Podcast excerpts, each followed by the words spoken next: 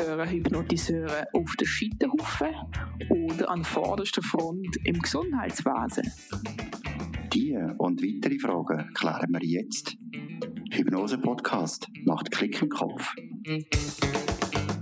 Herzlich willkommen bei unserem Hypnose Podcast heute mit Angelika Heuer. Herzlich willkommen, Angelika. Herzlichen Dank für die Einladung, liebe Fabienne und guten Morgen, lieber Andreas. Morgen, Angelika. Ja, schön seid ihr beide hier. Heute geht es um das Thema toxische Elternbeziehungen. Ich denke, ein sehr, sehr wichtiges Thema, was auch einen Menschen unglaublich beeinflussen kann oder natürlich 100% beeinflussen wird dann das ganze Leben, wie die Beziehung zu den Eltern ist.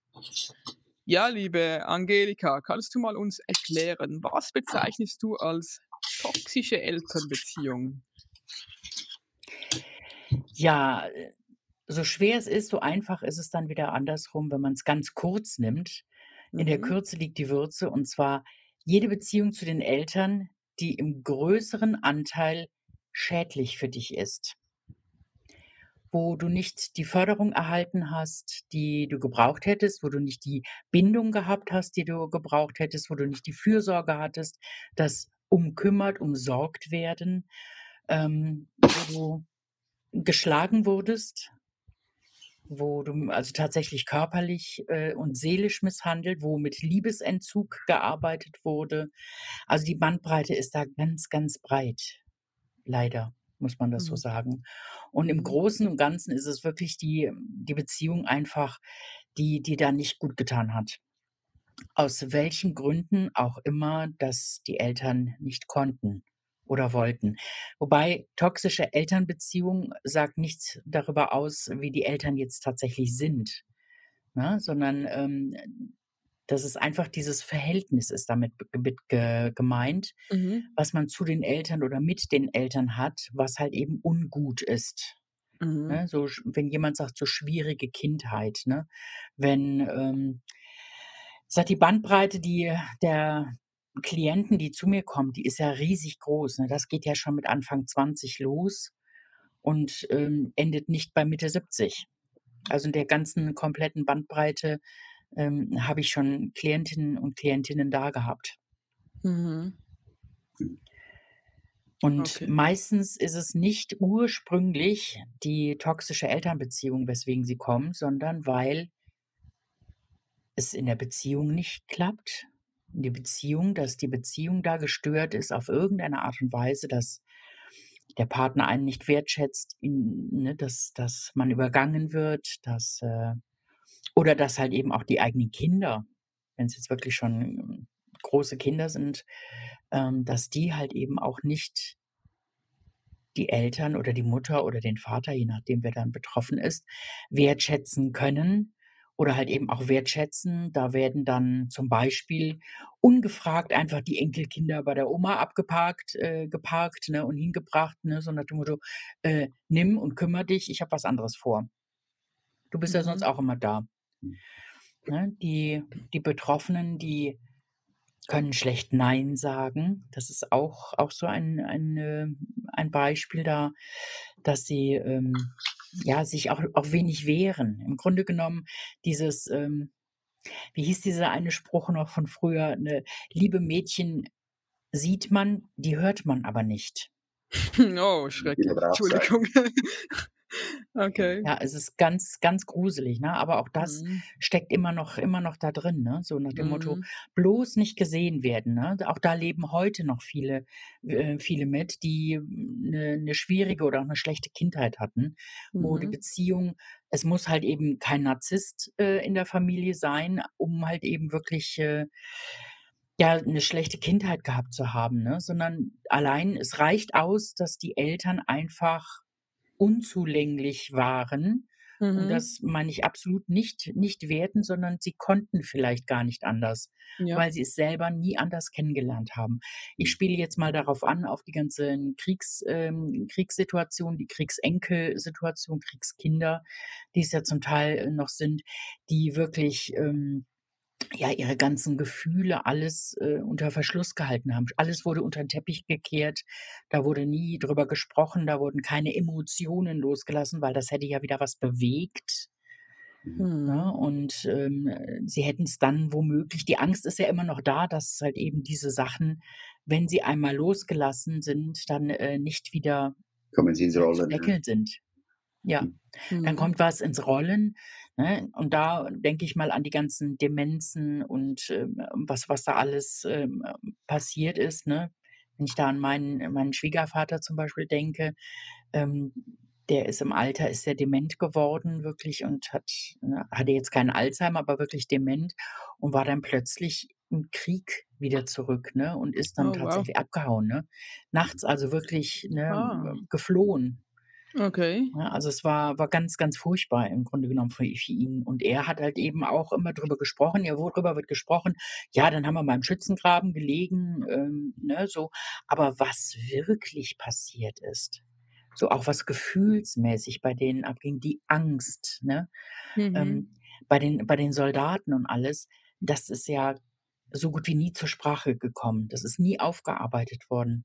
Und wenn ich dran denke, an die Frauen, die auf der Flucht waren, hatten gerade irgendwie ein Stoffbündel, ein Köfferchen an der Hand und an der anderen Hand ein Kind oder mehrere Kinder, die auf der Flucht waren auch, die vertrieben wurden und ähm, was die alles erlebt haben und kamen oder die, die auch in Deutschland geblieben sind, ähm, die dann nach den ganzen Bombenangriffen wieder Deutschland aufgebaut haben, die Städte aufgeabe- aufgebaut haben und die Kinder, die wirklich dann im Schutt gespielt haben, beziehungsweise mitgearbeitet haben, die die ganzen Steine ähm, gesammelt haben und dann den alten Zement abgeklopft haben, Hm. um diese Steine wirklich wieder zum Aufbau nehmen zu können. Mhm. Mhm. Und das steckt einfach total tief drin. Ne? Die hatten, die haben wirklich ihre Gefühle, die ganzen Emotionen, alles wurde weggesperrt. Mhm. Sie hatten dafür keine Zeit und auch nicht für die Kinder. Dann kam natürlich noch ähm, hier aus dem, aus dem Dritten Reich, klar, von, äh, von Hitler. Dann wurde natürlich auch die Erziehung dementsprechend gemacht. Ne? Kinder lässt man schreien, kräftigt die, die Lunge, Hm. war ja die Meinung einiger einer Zeit. Ne? Und man würde die Kinder verzärteln, verhätscheln, Naja. Wenn man sie aufnimmt, wenn sie schreien. Und das hat sich sehr, sehr lange gehalten. Ne? Mhm. Da war diese, diese Bindung einfach, ne, zwischen Mutter oder Vater und Kind, wo, konnte überhaupt gar nicht sich ausbilden in dem Moment, ne? Und Sicher auch den Unterschied, Wesen, Entschuldigung, auch der Unterschied von äh, Jungs zu Mädchen, oder? Die Jungs, dass da gibt's jetzt auch noch, auch noch diverse, ja, natürlich, auch ja. noch Unterschiede, ne? Ein Indianerherz kennt keinen Schmerz, ne? Oh ja, Zum oh ja. Beispiel, ne, aufgeschlagenes Knie, wie auch immer, nein, du brauchst ja nicht weinen. Mhm. So ein großer Junge weint doch nicht. Mhm. Mhm. Du, du hast ja gesagt, äh, viele Leute kommen zu dir und sie merken gar nicht, nicht dass sie toxisch veranlagt sind. Äh, kommen sie dann die Ja. äh, Beziehung. Ah, toxische Beziehung, Beziehung. ähm, kommen sie dann mit einem Symptom, wo sich bemerkbar macht, äh, sei es simpel einfache Kopfschmerzen, Migräne, Bauchschmerzen oder was auch immer. Also es kann tatsächlich psychosomatische Symptome können sein, wie Kopf- und Bauchschmerzen, Rückenschmerzen, unerklärliche, also wirklich medizinisch abgeklärt. Und es heißt dann irgendwann nur, ja, das ist psychosomatisch. mhm. Und auch dann müsste man im Grunde genommen hingehen und müsste weiter forschen, was ist jetzt wirklich dahinter? Ne? Was steckt jetzt wirklich dahinter? Ne? Mhm. Welche Wut, Mhm. welche Scham, was steckt dahinter? Welche Angst? Mhm. Ja, und Du hast am ähm, Anfang noch erforschen. Du hast am Anfang noch gesagt, viele kommen auch, wenn sie merken, dass wie die Beziehung zum Partner oder zur Partnerin nicht so Ja. wirklich funktioniert oder zu den Kindern. Ist das schon auch ein bisschen so Ja. ein klassisches Bild, Das ist klassisch. oder? Das ist Mhm. ganz klassisch, Wen man da auch weil immer anzieht, oder? ja, ja, natürlich, natürlich. Ja, man zieht ja meistens das an, was man kennt. Ne? Das heißt also, der Partner ist dann vielleicht, wenn der ich sage, wenn wenn die Frau jetzt sagt: „Okay, mein Partner redet nicht mit mir, ne, über ne, der bezieht mich nicht in Entscheidungen ein“, dass man dann vielleicht mal guckt, wie war's in der Herkunftsfamilie? Mhm. Wie war's im Ursprung? Hat da die Mutter was zu sagen gehabt, hat die Mitspracherecht gehabt, hat die Entscheidungsfreiheit gehabt. Und ähm, wie sah es da überhaupt aus? Ne? Mhm. Wie zum Beispiel bei, bei meiner eine Klientin, die mit 76, die sagte, mein Mann war mit mir eine neue Küche kaufen. Ich sage, das ist doch schön. Ich sage, super. Ich sage, freue ich mich, ne, wenn, wenn ihr da zusammen Küche kaufen. Ja, das Problem war nur einfach so, er ist nie in der Küche außer zum Essen. Aber er hat die Küche ausgesucht, er hat die Möbelfronten ausgesucht, welche Arbeitsplatte, was wohin kommt, hat er sich da beraten lassen und sie kam gar nicht drin vor. Ihre Wünsche wurden absolut nicht berücksichtigt. Mhm. Und ähm, ne, so fünfte Rad am Wagen im Grunde genommen. Ne? Sie, dur sie durfte mitgehen und äh, durfte gucken, was er aussucht. Hm. Ja, Das war, war sehr bitter. Im, im, Im Endeffekt war es sehr bitter für sie. Ne? Mhm. Ja, es ist doch noch speziell, wenn man weiß, dass zum Beispiel der Vater nicht mit einem geredet hat und dann sieht man einen Mann an, der genau gleich ist wie der Vater. Vielleicht ist es bewusst, vielleicht auch unterbewusst, dass das man gar nicht merkt. Aber trotzdem ist es ein unglaubliches Phänomen. Ja, ist es. Ähm, es reicht, der muss nicht genauso gleich sein wie der Vater, weil oftmals will man das ja auch gar nicht. Ne? Ja, ja, Aber so klar. gewisse Eigenschaften, so gewisse Eigenschaften, die sind dann ähm, doch vorhanden und ähm, ich sag mal, im Alter prägt sich ja so manche Eigenheit auch aus. Ja, nur im Alter. Ähm, daher, ja, nicht nur im Alter, aber dann verstärken sie sich noch mehr. Oh je, okay. Dass man, ne, dass man wirklich sagt, guckt, äh, liebe Mädels, guckt euch mal eure Schwiegereltern in Spee an. Und äh, ja, geht natürlich für die Jungs genauso, ne? dass man da sagen kann, guckt euch eure Schwiegereltern an in Spee, wie das aussieht, wie ist deren Verhältnis, wie ist deren Umgang miteinander. Und Mhm. ähm, ja, dann habt ihr so eine, eine leise Ahnung, was, was, was kommen kann. Nicht muss, aber kann. Mhm. Okay. Jetzt, ähm, ich stelle mir die Situation, zum Beispiel ein Kind merkt, dass eine toxische Beziehung da vorhanden ist zu den Eltern, vielleicht nur zum Vater oder nur zur Mutter, was auch immer. Das Kind merkt das, nehme ich an, weil das Kind ist äh, so 14, 15. Das heißt, es ist noch vollkommen abhängig auch von den Eltern, oder? Mhm. Ja, Ja, wie, was kannst du da so einem Kind raten? Wie soll es so umgehen? Also, ich denke, das ist super schwierig, oder? Es ist super schwierig, ja. Es kann sich wirklich nur Unterstützung holen, sei es jetzt nun von den Großeltern, ähm, Mhm. weil da ist meistens auch das Verhältnis noch ein bisschen anders. Mhm. Ähm, oder halt eben auch von Freunden oder von Eltern der Freunde. Das Mhm. geht. Und ähm, ich sage mal, im schlimmsten Fall wirklich sich an das Hilfetelefon melden, melden Ja. und äh, gegebenenfalls auch ähm, das Jugendamt kontaktieren. Mhm. Es kommt Mhm. mal drauf an, was, was steckt da jetzt auch hinter. Ne? Wenn, Ja. es, wenn es geschlagen wird, wie auch immer, Jugendhilfe, Telefon, Polizei und die ganzen üblichen ähm, Mhm. Anlaufstellen, die sollte man wirklich dann äh, auch nutzen. Ich denke auch, sehr, sehr schwierig ist die Situation, wenn das Kind meint, es liebt die Eltern, oder? Das ist so eine enge Ja, Beziehung. Das natürlich. ist natürlich so, oder? Natürlich. Und ähm, Das ist ja dieses, dieses Abhängigkeitsverhältnis, was da besteht. Ne? So, das Genau. Kind kennt es ja gar nicht anders. Ne? Das Kind liebt die Eltern abgöttisch und entschuldigt jedwedes Verhalten. Es Mhm. entschuldigt das mit, ne, und sucht die Schuld im Grunde genommen für das Verhalten der Eltern bei sich. Ja. Mhm. Ne? Und es ist völlig egal, ob die Eltern nun eine gewisse Abhängigkeit haben, irgend, irgendwelche Süchte, sei es nun Alkohol oder Drogen oder sonst irgendwas. Mhm. Und ähm, ne, da entsteht diese, diese Parentifizierung, also das äh, Kind muss im Grunde genommen die Elternrolle übernehmen, muss dann für womöglich für kleinere Geschwister einfach ähm, Vater, Mutter sein, ne? Mhm. Brote schmieren, fertig machen für Schule, äh, hinbringen und so weiter. Ne? Ganz schwierig. Mhm. Ganz schwierig, ne? Dann kommt der Druck von außen natürlich, ne? Man, ne? Man will das natürlich dann auch nicht sagen, ne? Das Kind steht dann da auch in der Zwickmühle und ne, und möchte natürlich nicht, äh, dass das nach außen dringt, ne, dass, dass den Eltern es nicht gut geht, wirklich, ne, dass, Mhm, dass ja sich da klar. irgendjemand anders einmischt und, und, und Sorgen macht, womöglich. Ne. Mhm. Ähm, ne, da wird ja auch schon mal mit Jugendamt und Co. gedroht, Mhm. wirklich, ne, dass dann die Familie gesprengt wird, ne, oder das Kind wird zum Geheimnisträger ähm, gemacht, in dem Ja. Falle, ne, dass äh, ne, Familiengeheimnisse ne, ähm, getragen werden müssen und ähm, das ist überhaupt gar nicht mehr schön, ne? Überhaupt Oh gar nicht, ne? Und Mhm. das Schlimmste ist, das Kind hat niemals Schuld. Niemals. Mhm. Ja, was, was ich noch ähm, wichtig finde, du hast gesagt, dass die Kinder lieben die Eltern ja, und sie glauben auch alles, was Mama oder Papa gesagt hat. Aber heutzutage ist es so, dass man sogar im Netz sich schlau macht als Kind. ja, Und leider gibt man vielen Glauben an, ans Netz und die sozialen Medien.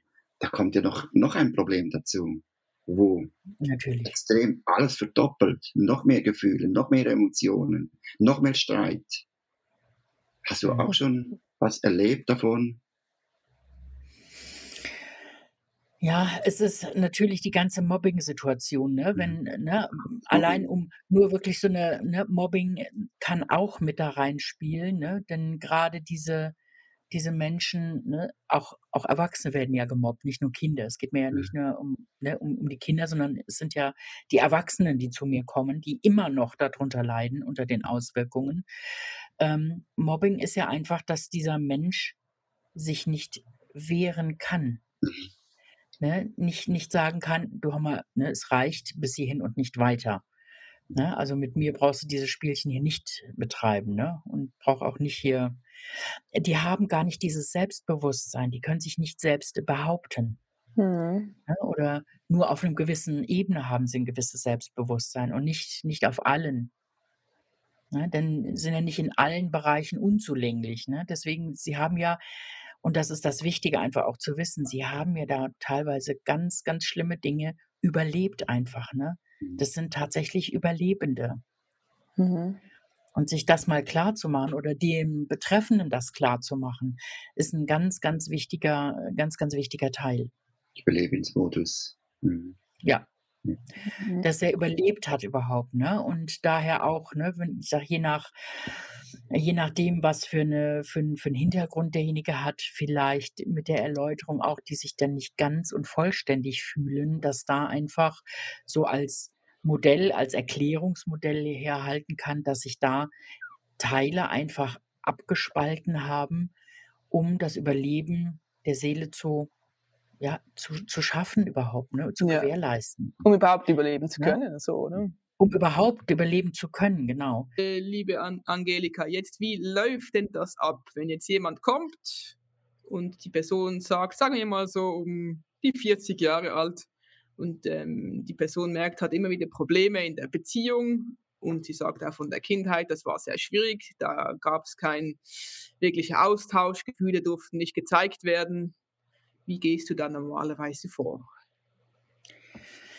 Ja, es wird natürlich dann erstmal abgefragt, ne, wie war denn halt eben oder wie ist die Beziehung jetzt, wo es sich halt eben ursächlich zeigt, Ja. ne? Wo wo steckt es jetzt her? Wo wo steckt es jetzt? Und dann gehen wir gu und gucken tatsächlich, wie war's in der in der zurück in der in der Kindheit, ne? Wie ist das Verhältnis einmal jetzt zu den Eltern? Wie sieht's da aus? Ist, ähm kommen da bestimmte Verhaltensmuster gehäuft vor, dass man über diese Schiene guckt? Ähm, also das halt eben im im Vorgespräch alles, ne, dass man rein rein vom Bewusstsein her, dass man da wirklich diese die Ratio mit ins Boot nimmt und sagt: „Wo wo siehst du da Parallelen? Wo wo ist es, äh, entstanden? Ne, wo wo hast du da Möglichkeiten, dass, ähm dass äh, dass du da Sachen erkennst wiedererkennst vielleicht?“ Mhm. Und dann gehst du anhand guckst du natürlich im Körper. Der Körper drückt das ja auch aus. Selbst wenn da Geschichten passiert sind, die präverbal, also vor bevor die Sprache entwickelt wurde, äh, Ja. passiert sind, also wirklich in im Kleinkindalter. Ich Vor dem spreche da Mutterleib. Oder im Mutterleib, auch das schon natürlich. Also ob die Hände verkrampft sind, zum Beispiel. Hände verkrampft sind, ne? Oder, oder eine unerklärliche Wut einfach immer auftaucht, ne? So in gewissen Momenten, dass man einfach dieser Wut folgt, guckt, was zeigt sich hinter der Wut, was kommt dann wirklich und schließlich und endlich dann dabei raus. Das ist ein, ein wirklich immer ein wieder ein, ein Nachspüren, ein Nachfühlen ist es immer, wo, wo kommt's her, bis zu dem Ursprung wirklich, wo, wo kommt's, wo kommt's wo kommt es tatsächlich her?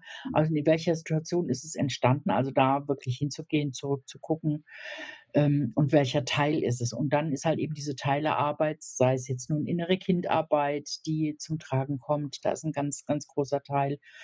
Ähm, aber nicht nur, sondern es sind natürlich auch noch viele andere Anteile. Ne? Dann hast du noch einen, so einen inneren Kritiker vielleicht, der halt eben auch immer noch äh, sagt, ne, "Nun mach doch mal endlich den Mund auf, ne? So, und, und sag doch mal und wehr dich doch mal, ne? Und sag doch mal was, ne? Und im Grunde Mhm. genommen, ne, dieses arme Menschlein ähm, ne, steht da so in dieser inneren Spannung einfach, in diesem Spannungsverhältnis unter Ja. mehreren ähm, Situationen, in, in mehreren, ja, auch unter mehreren Teilen einfach, die, Mhm. ähm, ne, die, der ein Nächste sagt dann, nein, das darfst du doch gar nicht. Du bist doch Mhm. ein liebes Kind. Mhm. Du kannst ja jetzt hier nicht wüten. Du kannst ja nur jemanden angreifen. Das geht ja Mhm. gar nicht. Ka kannst du mal unsere Hörer oder auch Zuschauer mal ein bisschen mitnehmen, wie das so konkret aussehen könnte? Also man hat jetzt da, nehmen wir an, mal den Kritiker, der sagt, du darfst nicht deine Gefühle zeigen, zum Beispiel. Oder der, was hast du noch, das kleine Kind oder ähm, der, der Erwachsene und so. Wie, wie sieht das normalerweise aus, dass du da so wie einen Dialog machst? Kannst du uns vielleicht ein bisschen so ein Beispiel nennen? Ja, also es kann, es kann durchaus in Dialog gehen, was, was am Ja, Anfang natürlich ganz klar ist. Manchmal bin auch ich der Part, äh, übernehme dann der einen eine, Part. ja. Mhm. Ne, und und äh, spreche das dann, klar, weil ich ja mitbekommen habe oder aus Erzählung weiß, Ja. was da passiert ist, übernehme dann einen Part ne, und bin dann halt eben mal auch der innere Kritiker. Oder Mhm. ich bin halt eben meine Klientin oder mein Klient und äh, lasse meinen Klienten einfach mal den inneren Kritiker sein und der dann wirklich Mhm. da verbal auf, diesen, auf dieses Kind oder auf den Erwachsenen oder auf diesen inneren Anteil vom, vom äh, den, das, den kindlichen Anteil von, dem, äh, von meinem Klienten, dass der da drauf einprügelt verbal, ne? Mhm. um dann zu gucken, wirklich da auch wieder eine, eine Balance reinzukriegen. Ne? Wer hat Mhm. überhaupt was zu sagen? Ne? Mhm. Also im Grunde genommen, mein Klient ist ja wirklich die Hauptperson. Ne? Das ist so der Chef vom Ganzen. Ja. Aber den muss man auch erstmal wieder zum Chef machen im eigenen Körper, im eigenen Seelenhaus. Mhm. Ne? Den muss man wirklich dazu befähigen, einfach, ne? indem man sagt, okay, ähm, jeder hat hier seine Erfahrung gemacht und da wird auch der innere Kritiker nicht abgewertet, Ja. sondern im Grunde genommen, ich gehe davon aus, dass dieser kritische innere Anteil entstanden ist zu einer Zeit, wo er mit seiner Aktion, mit, seiner, mit seiner Kritik im Grunde genommen nur das Überleben vom Klienten, von meinem Klienten erreichen wollte. Genau.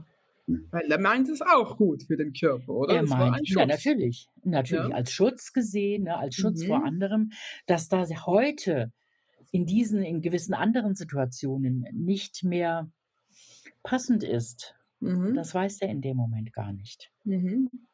Mhm. Ne, dass Ja, er also das- dieses Bewusstsein für diesen Anteil, diesem, diesem Anteil erstmal bewusst zu machen, dass du äh, deine Daseinsberechtigung äh, auf jeden Fall hattest. Ne, dass, du ein, Mhm. dass das ein ganz wichtiger Teil ist, dass aber jetzt die Aktion, die er macht, ähm, nicht mehr zeitgemäß ist, weil die Situationen sind vorbei. Mhm. Klientin, Klient ist jetzt erwachsen, kann für sich sorgen. Und jetzt geht es darum, den Anteil, diesen Kritiker zu nehmen und einfach zu sagen, äh, du hör mal, schön, dass du da bist. Du darfst natürlich auch immer wieder Anmerkungen machen, Mhm. aber ich lasse hier nicht mehr äh, ne, so verbal auf mich einprügeln. Ne? Ja. Du darfst dich zu Worte melden. Ich sag mal, dann gibt es einen großen runden Tisch von mir aus, ne? je nachdem, was, ähm, was meine Klientin und mein Klient halt eben dann gerade brauchen oder möchten, wo man halt eben auch die verschiedenen Anteile mit an den Mhm. Tisch holen kann und miteinander reden lassen kann. Ähm, erzähl mal, wie machst du das so mit dem runden Tisch? Ist das ähm, so bildlich gesehen oder machst du spezifisch auf, jetzt sprich ich mit dem Verletztenanteil, dem inneren verletzten Kritiker und alle sprechen quasi miteinander? Dass also die Leute meist, verstehen, wie, wie das abläuft. Genau, also es ist häufig ist es natürlich in Hypnose, dass du diese, diesen ja. Tisch dir vorstellst, ne? wirklich so mhm. einen Raum vorstellst. Ne? Manch einer hat ja, was weiß ich was, die, äh, ne, vom, vom König Artus, die Ritterrunde, ne, so diesen runden Tisch einfach so, ja. ne? Und einer ist halt eben als, als Sprecher, ne, sprich mein Klient ist dann der Sprecher, Chef, der halt ja. eben Chef Genau, der in dem Moment wirklich auch die Redezeit den einzelnen Anteilen zuwährt. Sprich, auch darüber herrscht, darüber entwickeln wir ja schon wieder eine, ja, eine Selbstbehauptung und eine Selbstbestimmtheit ne, und eine ja, Selbstvertrauen, auch eine Ich-Stärkung wird darüber auch, auch ausgebildet, ne? Mhm. zu sagen. Ne? Wobei ich stehe halt eben auch diesem Klienten immer zur Seite und halte ihm den Rücken frei und bestärke ihn auch darin. Ne? Das läuft also tatsächlich dann auch dialogisch ab. Okay. Ich denke, ein großes Thema ist ja auch noch mit dieser Schuld. Das haben wir ganz am Anfang noch ja. angesprochen, dass ja. die Kinder mega schnell die Schuld auf sich nehmen, wenn irgendetwas komisch ist zu Hause, etwas sich komisch anfühlt. Wie kannst du da konkret mit dieser Schuld umgehen? Also wirklich, wirklich hingehen, dass ne, demjenigen wirklich erklären, dass er niemals Schuld hat. Mhm. So. Ne, weil meistens ist es ja passiert, als sie so klein waren und ihnen da eine Verantwortung und eine Aufgabe übertragen wurde, ähm, die sie nicht haben erfüllen können. Mhm. Ne, wo halt eben auch dieser so, so, eine gewisse Art von Perfektionismus vielleicht im Leben entstanden ist, die ähm, heute auch belastend sein kann für, für den Betreffenden, ne? die aber dort entstanden ist und auch da, ne, das Kind hat da niemals Schuld dran. Mhm. Ne? Es, ist, ist immer dann der Erwachsene, der Vater, die Mutter, die halt eben nicht ihrer Aufgabe nachgekommen sind oder konnten. Ja, klar. Ne? Aber Schuld gibt es da nicht. Mhm. Da gibt es, es ist im allerhöchsten Falle wäre es schon die Schuld des Erwachsenen, dass sie dem Kind wirklich das zumuten, dass, ähm, dass es da äh, die Aufgaben übernehmen musste. Ja, ich finde es schon brutal. Ich denke, das ist so sicher auch evolutionsbedingt, dass die ja. Kinder immer schon sehr früh spüren, oder das ist schon instinktiv drin, nehme ich mal an, wenn es der Mutter oder dem Vater schlecht geht, muss ich irgendetwas machen, dass es ihnen besser geht, damit ich überleben kann. Weil wenn auf Mutter oder Vater nicht gut geht, das ist ein Riesenproblem, oder? Ja, auf jeden Fall. Ja, und die tun, würden ja alles dafür tun. Ne? Oh ja. Da kommt mir gerade noch in den Sinn, man würde alles dafür tun oder ähm, eben sich zurückziehen. Macht man da auch als Kind eine Erfahrung, dass man vielleicht mit Lügen ja eine Geschichte erzählt, die Eltern anlügt, nur dass ich überleben kann. Das ist so eine Strategie. Wenn ich lüge, bekomme ich genau das, was ich möchte.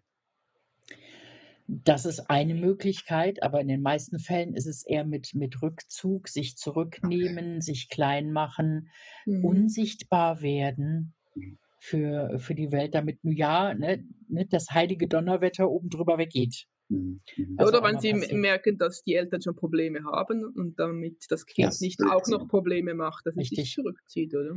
Auf jeden Fall. Mhm. Dass da nicht noch mehr ähm, Probleme entstehen, ne? sei es nun in der Familie oder nach außen, dass diese, diese Gruppe diesen Zusammenhalt einfach hat. Mhm. Okay. Nochmal so zurück zur Therapie. Eben, du hast ja schon erzählt mit diesem runden Tisch, mit diesen, mit diesen Rollen, mit diesen Anteilen. Gibt es sonst noch etwas, was man da für diese Klienten machen kann, um ihnen zu helfen, zu stärken? Auf jeden Fall über die Körperarbeit zu gehen. Wirklich, ne? mhm. ne? Dass, dass die, diejenigen lernen, wirklich bei sich zu bleiben.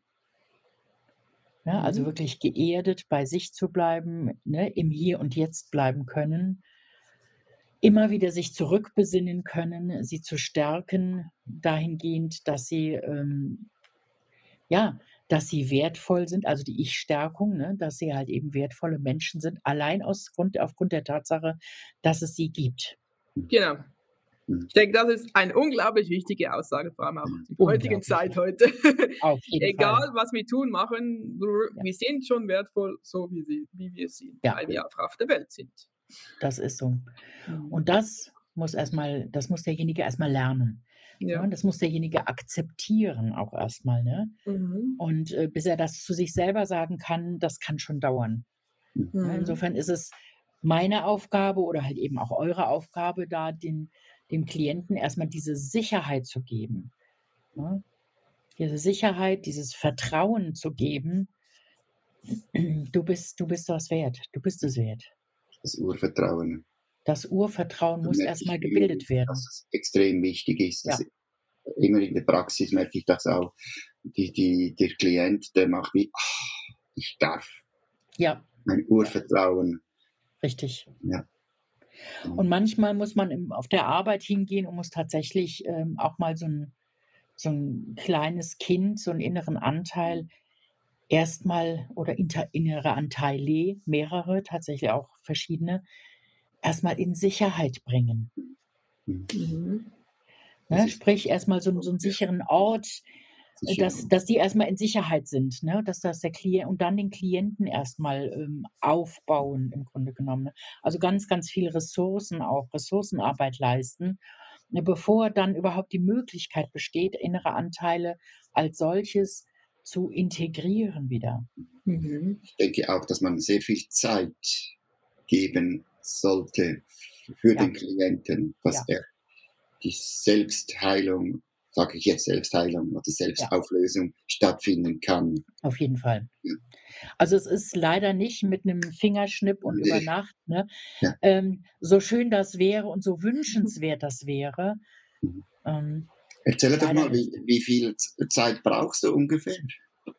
Ist es, äh, ist, ist, Also es ist ganz unterschiedlich. ja immer, es ist ein Fingerschnippen und dann ist es vorbei. ja, Und ja. das, das ganz es, denken, es denken ganz, ganz viele. Ne? So, ich sag mal so, die Hypnose ist ja ein, ein wunderbares Instrument dafür, ein wunderbares Werkzeug, um ähm, wirklich da weiterzuhelfen, auch schneller zu helfen. Aber leider funktioniert auch das nicht über Nacht, sondern das, was wir mit der Hypnose erreichen, die Anteile, die zu Wort kommen können, die wirklich schon 20, 30, 40, 50, 60 Jahre geschwiegen haben oder Mhm. Ungünstigen Zeiten auftraten und man gar nicht das einordnen konnte, nicht sortieren konnte, nicht wusste, dass sie da sind, ähm, die brauchen auch erstmal Zeit, um integriert, um kennengelernt zu werden, um ne, auch da eine Wandlung zu, eine Transformation tatsächlich zu erreichen, ne? diesen inneren Kritiker, ne? dass der wirklich, ne, ich sag mal, als Freund einem zur Seite steht. Mhm. Diese Wandlung muss dieser Teil ja auch erstmal mitmachen. Mhm. Und dann geht es noch darum, dass der, der mein Klient und meine Klientin tatsächlich diesen Freund auch annehmen kann. Weil Mhm. bisher war der ja wirklich eher so Vorsicht zu genießen. Ne? Wie wenn er kam, ne? schnell ducken und weg, war ja Mhm. eher die Devise. Während ähm, jetzt er einem hilfreich zur Seite steht. Und das auch zu üben. Mhm. Und dann halt eben auch in die Zukunft zu schauen mit so einem Freund an der Seite, mit den anderen inneren Anteilen an der Seite. Sprich, wir gehen dann auch in die Progression. Mhm. Aber dieser, dieser Zeitraum, der kann von, lass, ich sag mal, von drei Monaten eine Begleitung in unterschiedlichen Ausprägungen bis hin zu auch mehreren Jahren tatsächlich dauern. Mhm. Es kommt immer darauf an, wie schnell kann jemand das für sich umsetzen, wie schnell kann jemand da in diese Akzeptanz gehen, wie schnell geht jemand in die Transformation.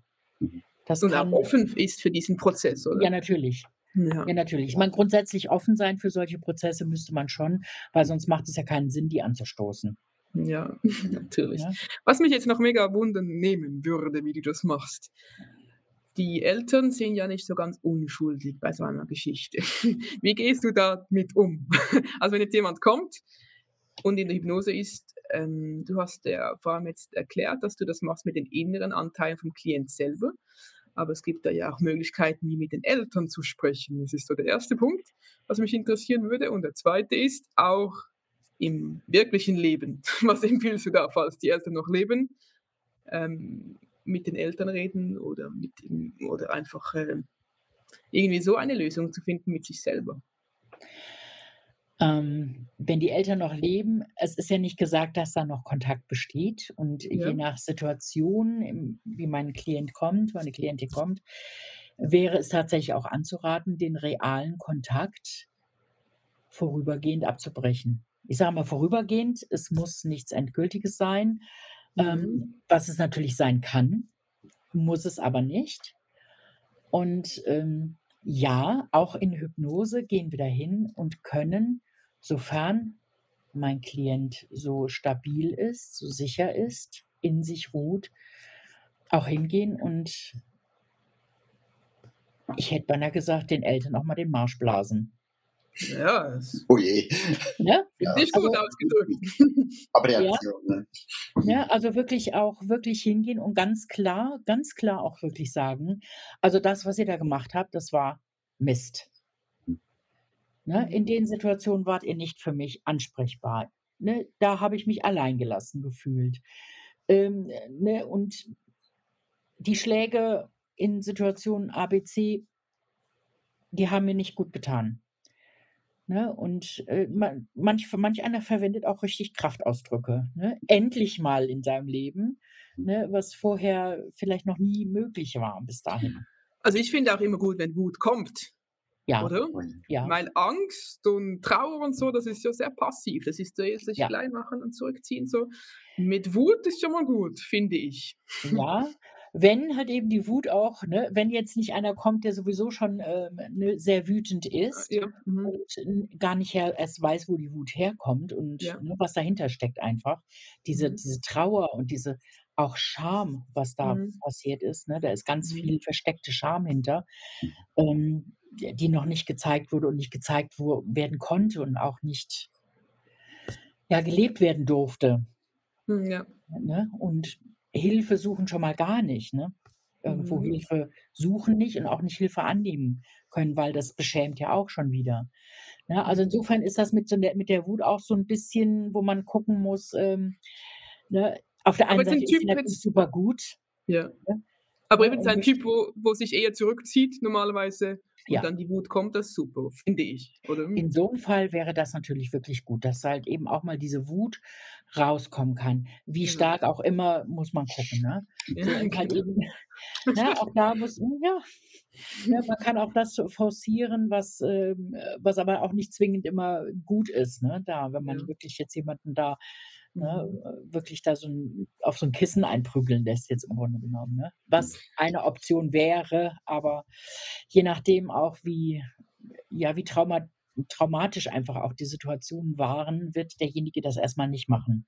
Okay. Ja, aber das ist natürlich eine Sache, die erst in, in, in der fortgeschrittenen Zeit stattfindet, damit äh, mein Klient einfach da stabil ist. Ne? Seine Ressourcen hat einfach, um ähm, ja auch um das Vertrauen zu haben, dass, dass es gut ist. Und das Mhm. muss nicht sein, dass, dass er dann hingeht, ne, wenn er hier rausgeht und äh, zu den Eltern fährt und den erstmal anbrüllt.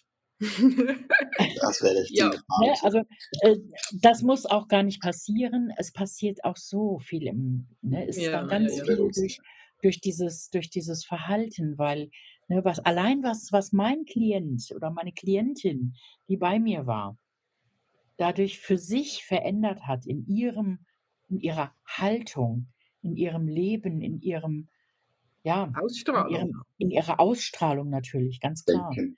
Ne, das Denken und das Fühlen ist ja ein ganz anderes geworden. Auch der Ausdruck, ne, das körperliche Empfinden. Ne, Und das Mhm. strahlt sie auch aus. Ne? Und das wird beim Partner schon ganz viel verändern können. Das wird bei Kindern ganz viel machen können. Das wird aber auch bei den eigenen Eltern ankommen können. Oder Kollegen oder was auch immer, wer da alles Mhm. dann mit, mit betroffen ist und äh, was da ursächlich für die Ursache war, weswegen mein, meine Klientin gekommen ist. Ich habe noch eine Frage. Und, und zwar, nehmen wir an, dass die Beziehung war super, super schwierig. Von den Eltern Ja. zu, einem, zu deinem Klienten. Hm? Mhm. Und jetzt äh, hat der Klient äh, wunderbar da Fortschritte gemacht und äh, zu sich gefunden und ist stabil und alles Mögliche. Ratest du da dem Klienten auch, nehme ich an, wenn der Kontakt abgebrochen war, Kontakt aufzunehmen mit den Eltern?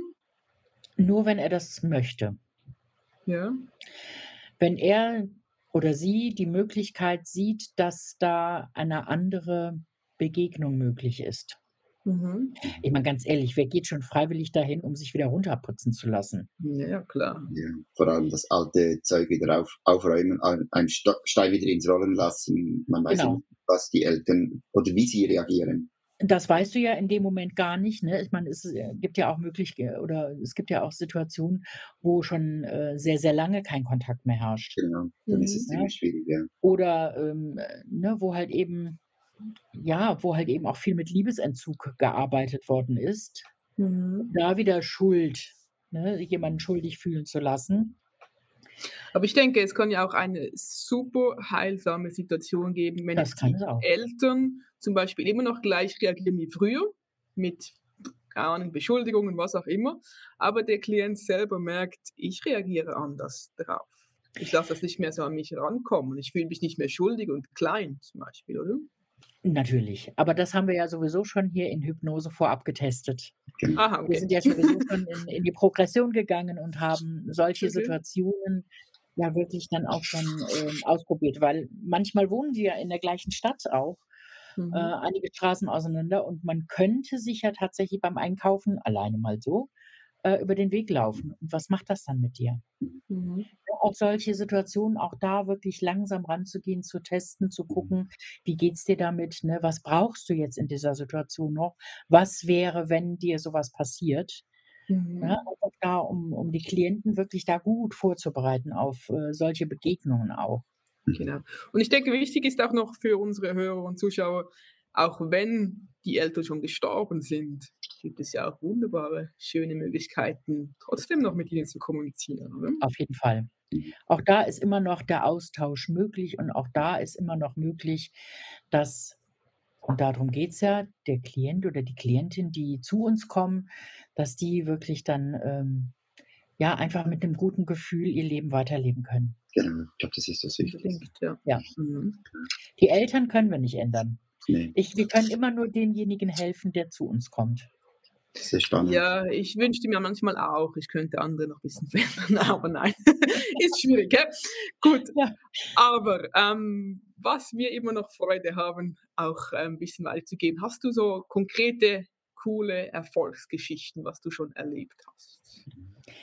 Ja, die ältere Dame, die, von der ich vorhin schon erzählt habe, Mhm.